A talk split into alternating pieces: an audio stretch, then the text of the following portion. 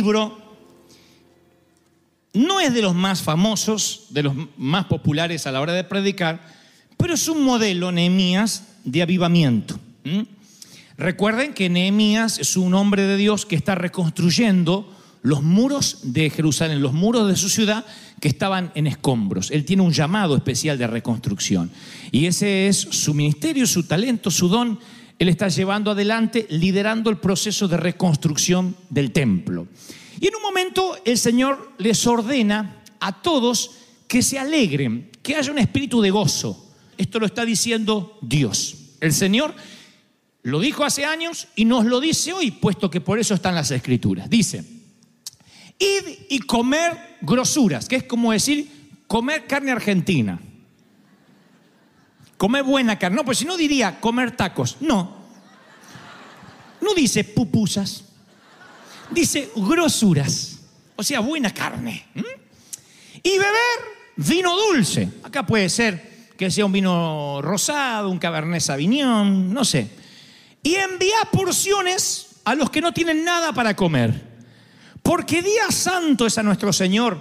No se pongan tristes, porque el gozo del Señor es vuestra fuerza, es tu energía. Fíjense que el Señor da la fuente de energía. Y te dice cuál es. Te dice que la fuente de energía es el gozo. Es lo que te mantiene enérgico, te mantiene joven, te mantiene vital. Dice, los levitas hacían callar a todo el pueblo diciendo, callad porque es día santo. Y el Señor decía, no, alégrense. Y todo el pueblo se fue a comer y a beber y a obsequiar porciones, repartiendo comida y a gozar de grande alegría, porque habían entendido la palabra que les habían enseñado. Yo leía esto ayer y decía, Señor, ¿qué es lo que me quieres decir? Aparte de la carne argentina que Dios siempre nos habla, ¿no? Y el Señor me decía, nota las órdenes que yo di a mi pueblo. Una de ellas es, comed, bebed, alegraos, dale al que no tiene de comer.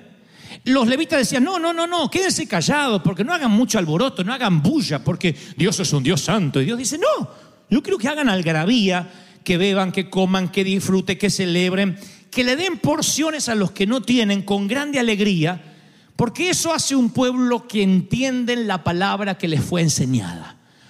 Luego, la Biblia narra que había otro gozo en el pueblo y era el pueblo que celebraba alrededor del becerro de oro. Y el Señor dice, hay que conocer, hay que tener discernimiento para saber la diferencia entre el verdadero gozo y el regocijo carnal, porque Moisés desciende del monte de estar con el Señor y dice que veía un pueblo que gritaba, había alaridos fuertes, era, no era voz de alarido de débiles, dice la palabra en Éxodo 32, 18, sino voz de cantar, oigo yo. Y Moisés dice, estarán celebrando al Señor y cuando baja de la montaña, él ve el grito de la idolatría, ve un mover que no es eh, genuino y la palabra dice que hay una diferencia entre el mover carnal, cuando uno está en derredor de un becerro de oro, y el mover del espíritu, cuando uno dice, no, yo entendí la palabra. Y tú dices, entonces, ¿cómo sé si mi alegría es genuina o mi alegría puede ser carnal, natural? Y este es el secreto. Yo quiero hablarles durante poquitos instantes lo que es, lo que yo considero la felicidad de no tener nada. Es una felicidad típica, porque la felicidad siempre la relacionamos con que Dios nos bendiga, con que Dios nos dé, con que Dios nos provea. Pero hay una felicidad que uno obtiene no teniendo nada. Cuando pasas por la materia, por la estación de la vida, de alegrarte, de tener felicidad cuando no tienes nada, ese es el método para saber si tu felicidad es genuina y proviene de Dios o no. ¿Están siguiendo hasta ahí, sí o no? Cuando Israel decide, Dios decide que entren a la tierra prometida, a Dios le viene un conflicto, no un conflicto, pero le viene un debate, supongo, celestial. Dice, si los bendigo y les doy la tierra que les prometí, que fluye leche y miel, lo más probable es que este pueblo olvide de donde yo lo saqué. Ustedes dirán, bueno, es que Israel era un pueblo cabezón, era un pueblo duro, necio. No, así somos los seres humanos. Tan pronto Dios nos sana, tan pronto Dios nos bendice, la alegría con el correr de los días se nos empieza a ir. Porque solo alguien que olió la muerte tiene un gozo que después no se le va. Solo alguien que estuvo en las puertas del infierno en cuanto a enfermedad, en cuanto a un accidente, a una crisis, tiene un gozo extra que antes no tenía. Y ya no se preocupa por bobadas, no se preocupa por tonterías, porque realmente sabe lo que importa en la vida. ¿Soy claro o no? Entonces, Dios dice, si yo le doy a Israel lo que les prometo todo el tiempo, lo más probable es que se olviden de dónde yo lo saqué, que pierdan ese gozo y que tengan nada más que un gozo carnal. Si hay leche, si hay miel, si hay vino, si hay carne argentina, celebramos. El día que no hay, no celebramos. Y entonces Dios tiene un método. Dice, esto es lo que van a hacer. Oigan, dice en Nehemías, por eso decía que Nehemías es un modelo de avivamiento. Presten mucha atención porque esto es magnífico. Dice, al día siguiente se reunieron las cabezas de las familias y Esdras, el escriba, para entender la palabra, para entender la palabra, la, la, la palabra de la ley. Y hallaron escrito, al leer, al predicar, que Jehová le había dicho a Moisés hace muchos años y que ya no se estaba haciendo, una costumbre que se había quedado arcaica, que ya no se hacía. Dice que Dios había mandado a Moisés que los hijos de Israel habitaran por siete días en tabernáculos, en tiendas. Y dice la, Biblia en Nehemías 8, 17, y hubo una alegría muy grande. Dios le dijo, salgan de sus hipotecas, de sus apartamentos, salgan de sus casas, vengan, vengan a vivir siete días en las tiendas, no para siempre, eran siete días. Durante siete días van a tener que vivir en las tiendas, como vivían sus abuelos o sus papás en el desierto. Siete días vayan a vivir a la terraza. En otras palabras, si hoy lo hiciéramos, diríamos a nuestros hijos, a ver, para no olvidarnos de dónde venimos, de los países pobres donde la mayoría venimos, los inmigrantes, para no olvidarnos lo que sufrieron nuestros padres, hijos, desconexión total de lo electrónico por siete días. Sin celular, sin iPad, sin tablet, sin televisión, sin Netflix, nada. Siete días desconectado, sal de la recámara. ¿Y dónde voy a dormir? En ese colchón, en el terrado, en ese colchón, bajo la tienda, bajo las ramas. Siete días, de un lunes hasta el próximo domingo. Era una orden de Dios. Y te vas a alegrar mucho de no tener nada, porque dice, y hubo gran alegría. Siete días viviendo únicamente conectado con el Señor saliendo de la enramada, mirando el cielo y diciendo, todo lo que tenemos es, somos advenedizos, como dijo David, somos extranjeros, somos mayordomo, no tenemos nada. Yo viví esa experiencia muchas veces, muchas veces en mi vida de encontrarme sin nada. Era un muchacho petulante, agrandado como todo argentino que no fue redimido con la sangre de Cristo era el gerente más joven de una compañía y me sentía el dueño del mundo, el tapón del océano, la última Coca-Cola del desierto. Y un día, ¡pac!, me despiden, me acusan injustamente y yo sentí que me quedé bajo una enramada, que no tenía nada, que mi futuro, que todo lo que yo tenía planificado se desmoronó. En muchas ocasiones me sentí así donde dije, Señor, ¿y ahora qué? Y siempre pensé que cuando uno le pasan esas cosas que te arruinan, se te arruina el crédito, que te cierran la cuenta bancaria, que mm, te dicen que tienes que abandonar tu casa, siempre pensé que esas son las pruebas y las luchas, la cual merece que estés triste. ¿Cómo no voy a estar triste si estoy por perder mi casa, decimos? ¿Y cómo que, que, celebre? ¿De dónde voy a tener fuerza para celebrar si me dijeron que tengo cáncer? ¿Dónde voy a sacar fuerza para alegrarme si me quedé sin nada? Como decían los abuelos de antes, una mano atrás y una adelante. Nada. ¿Cómo voy a alegrarme si estoy viviendo en una habitación prestada, en un garage, en el estudio de alguien más y tengo que compartir el baño? No me digan que celebre. Sin embargo, el Señor dice, y te alegrarás por no tener nada, por vivir en posadas. No eran siete días de tristeza, eran siete días de júbilo y alegría. Y os regocijaréis delante de Dios por siete días. Levítico 23, 40. Siete días celebrarás de no tener nada. Celebrarás fiesta solemne a Dios en el lugar que Dios te da. Porque así te bendijo Jehová en todos los frutos y en la obra de tus manos. Y dice Deuteronomio 16, 15. Y estarás verdaderamente alegre. Verdaderamente alegre. Mi papá, descendiente de alemanes, alemán, él decía que rentar casa es tirar la plata. Puede ser una filosofía de vida, no la voy a discutir acá. Yo creo que si Dios te da dinero para pagar la renta, es tuyo. Un título de propiedad no te hace más o menos rico. Todos queremos tener casa propia, sí. Pero mientras tanto, en alguna eventualidad de la vida o gran parte de la vida te toca rentar, vivir de prestado, mientras tenga techo y comida y Dios te abastezca, alégrate por el maná diario. ¿Sí? Yo soy un hombre que siempre te va a alentar a tener lo tuyo, a prosperar, a que te vaya bien. No me gusta la vagancia de decir, bueno, no importa si no tienes nada. No, tenemos que progresar, tenemos que ir de victoria en victoria. Pero cuando esas victorias atentan a la memoria y te hacen olvidar quién eras cuando no tenías a Dios, es una de las cosas más peligrosas que nos puede pasar. Y por eso, en términos espirituales, Dios a veces nos quita de esa comodidad y nos lleva a vivir a tabernáculos en la azotea, en enramadas. Y son tiempos de mesetas que nos hacen reflexionar. Tiempos, nadie reflexiona mejor que entre las paredes de un hospital. Nadie reflexiona mejor que recorriendo la grama de un cementerio. Es allí cuando nos empezamos a cuestionar cosas de la vida. Si no el tedio, la rutina, nos envuelve de manera tal que nos olvidamos por qué estamos viviendo. Trabajamos, trabajamos, pagamos deuda, trabajamos, trabajamos, pagamos deuda, vamos de vacaciones y después necesitamos vacaciones para recuperarnos del cansancio de las vacaciones, porque salimos, venimos más cansados que cuando nos fuimos. ¿Por qué? Porque de pronto el tedio de la prosperidad nos hace olvidar lo que realmente vale la pena. Dice la palabra que los siete días de la, de la azotea o de estar bajo una enramada tipificaban 70 años del lapso de la vida humana. Era el método de Dios para recordarles a todos que la vida es temporal. Y conforme ellos iban mirando la enramada y veían que las mm, ramas se marchitaban, eso los hacía pensar en el deterioro de la vida, de la salud, de la fortaleza, porque Dios quería que sus mentes y sus corazones estuviesen puestos en la eternidad. David era multimillonario, el rey David. Era uno de los reyes más millonarios que jamás tuvo la historia.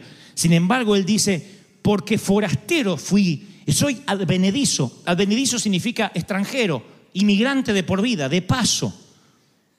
Él sentía que aunque era rico, él estaba de paso, porque había entendido lo que era la eternidad. Por la fe, Abraham, siendo llamado, salió del lugar que había tenido como herencia sin saber por dónde iba. Por la fe habitó como extranjero en la tierra prometida, morando en tiendas, sabiendo que tenía una promesa, pero por la fe murieron estos sin haber recibido nada, solamente mirándolo de lejos, creyéndolo, saludándolo, confesándolo. No nos olvidemos que los profetas se murieron creyendo que Cristo iba a venir, que venía un Mesías. Nosotros hoy miramos la cruz para atrás, el Mesías vino, murió y resucitó. Ellos miraban para adelante, algún día va a venir un Mesías a morir y resucitar. Y la mayoría se murió, o acaso todos, sin verlo. Dice, ellos buscaban una patria, dice la Biblia en Hebreos, sabiendo de dónde habían salido y tenían quizás añoranza de volver, pero anhelaban algo mejor, anhelaban una ciudad eterna que nunca pudieron ver. Nunca pudieron ver y sin embargo creyeron, nunca falló su fe. Nunca pudieron ver esa tierra prometida. Mi pregunta es, ¿y si nunca pudieras ver esa esperanza que tienes, aún así seguirías gozoso? Porque tu vida es eterna, no es solamente lo temporal de aquí. La vida, dice Max Lucado, genial escritor, es semejante a dos constructores. Un constructor niño que construye castillos de arena con su palita roja y su balde azul en la playa y otro constructor adulto que construye a base de hipotecas, planos, arquitectura.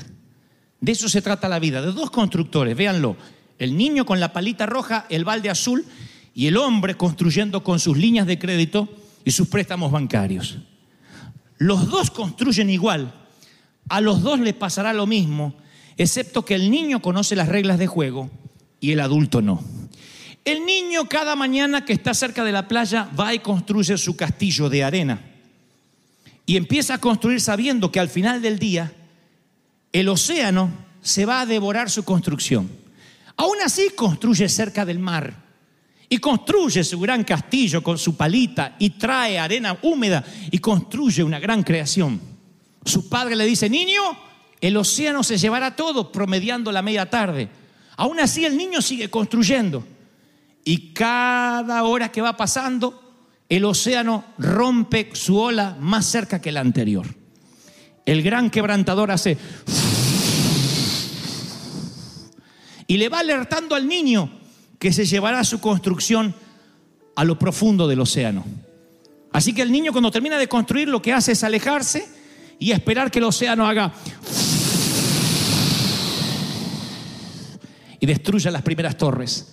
El niño suele celebrar.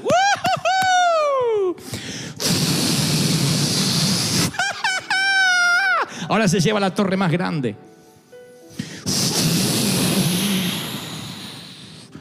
Finalmente el gran océano se lleva todo lo que al niño le tardó cinco seis horas, toda una mañana. ¿Qué hace el niño? Toma el baldecito azul, la palita roja, la mano de su papá, celebra y regresa a casa. ¿Qué hace el adulto? Construye casas, hipotecas, compra autos. Tengo que tener una casita propia. Y el océano, año tras año, que lo cumpla feliz. Que lo cumpla, que lo cumpla. Duele acá. La cintura molesta. La vista no es lo mismo. Empiezas a alejarte así, ¿eh? ¿Eh?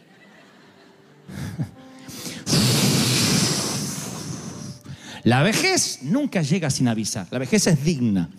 Avisa año tras año y te dice, el océano se llevará todo lo que estás construyendo. Y eso no es para deprimirte. Eso es para saber que nada te pertenece. ¿Qué hace el adulto cuando finalmente el océano hace... Señor, tiene cáncer.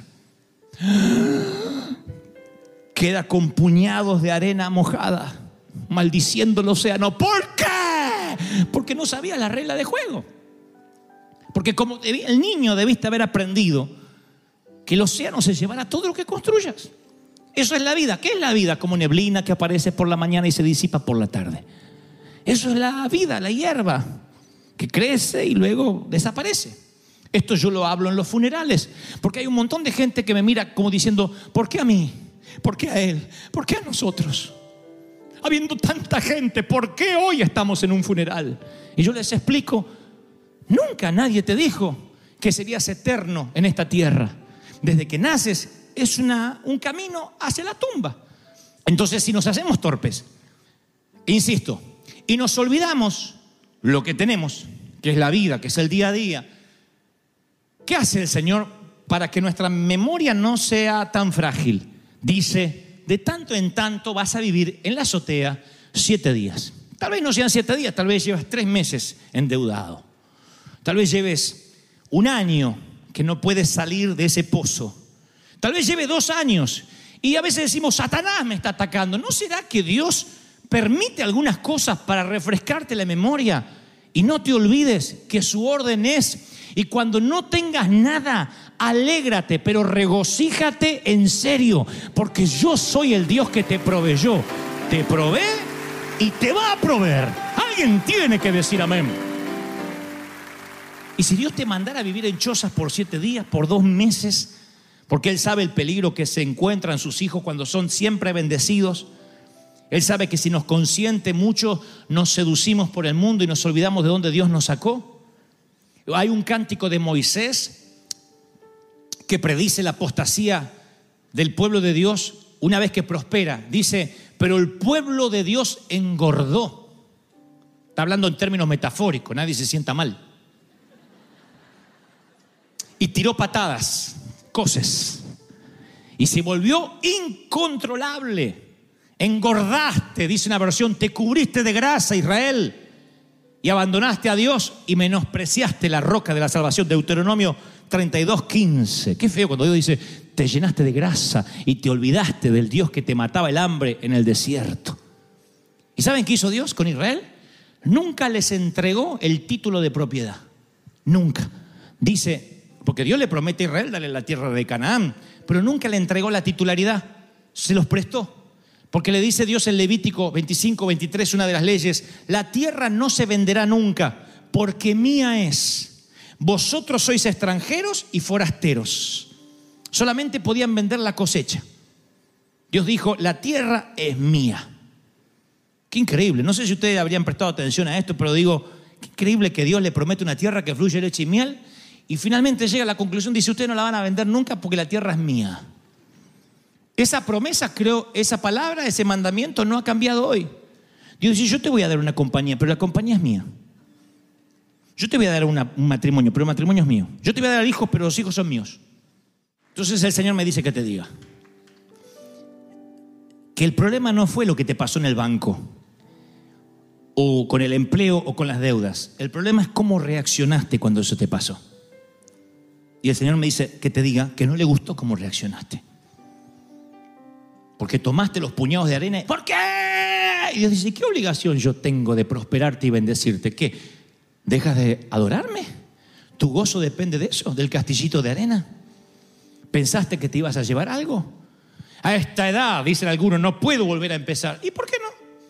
¿Sabe la edad que tenía Abraham cuando Dios dijo, deja todo y sígueme por fe donde yo te voy a decir? ¿Cómo le explica eso a la esposa de uno? No sé cuántos están casados, pero ¿cómo uno le explica eso a la mujer? Dios me habló anoche y nos tenemos que ir. ¿A dónde, viejo? Abraham dice, no sé. Dios me dijo que dejemos todo y que nos vayamos, que Él nos va a bendecir. Miren qué grado de fe. Con razón Abraham es un héroe de la fe.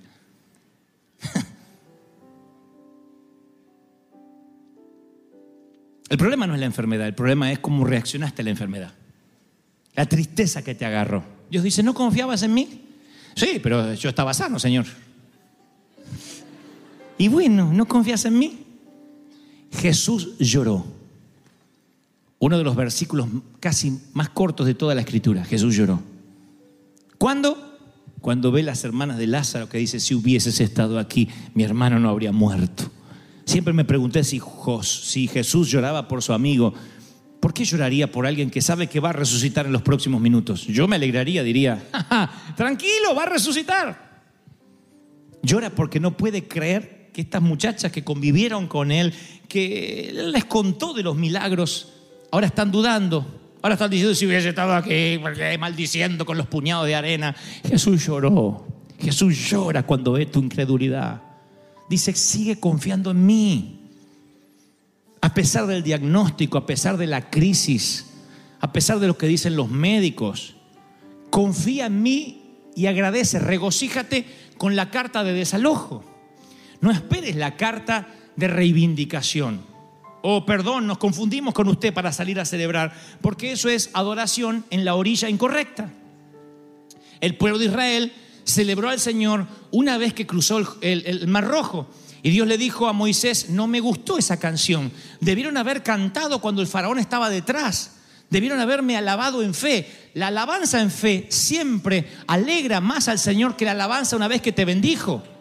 Entonces, yo creo que el Señor, valga, mal valga el ejemplo, digo, cuando Él ve que te alegras igual, cuando dice yo me voy a contentar igual, No tengo, pero me voy a alegrar con lo que Dios me dio. Bueno, no puedo cambiarme la ropa todos los días. Bueno, no puedo eh, comer lo que quisiera comer, pero vamos a alegrarnos igual. No hay regalo para los chicos en esta Navidad, pero aunque sea, vamos a poner, no sé, una galletita, algo chiquitito, simbólico, y los niños se alegran igual, en vez de decir, y mi iPad, en vez de decir eso, si tu hijo se empieza a comportar miserablemente así y te dice, papá, ya salió el nuevo iPhone y no lo tengo, tienes urgentemente que desconectarlo mínimamente siete días y mandarlo a la azotea a que se acuerde de dónde viene, a dónde va. Veo a los padres diciendo, viste, viste, viste. Pero es verdad, es hora de desconectarlos porque a veces creemos por derecho aquello que tenemos que tener como providencia, como bendición. ¿Me estás siguiendo, sí o no?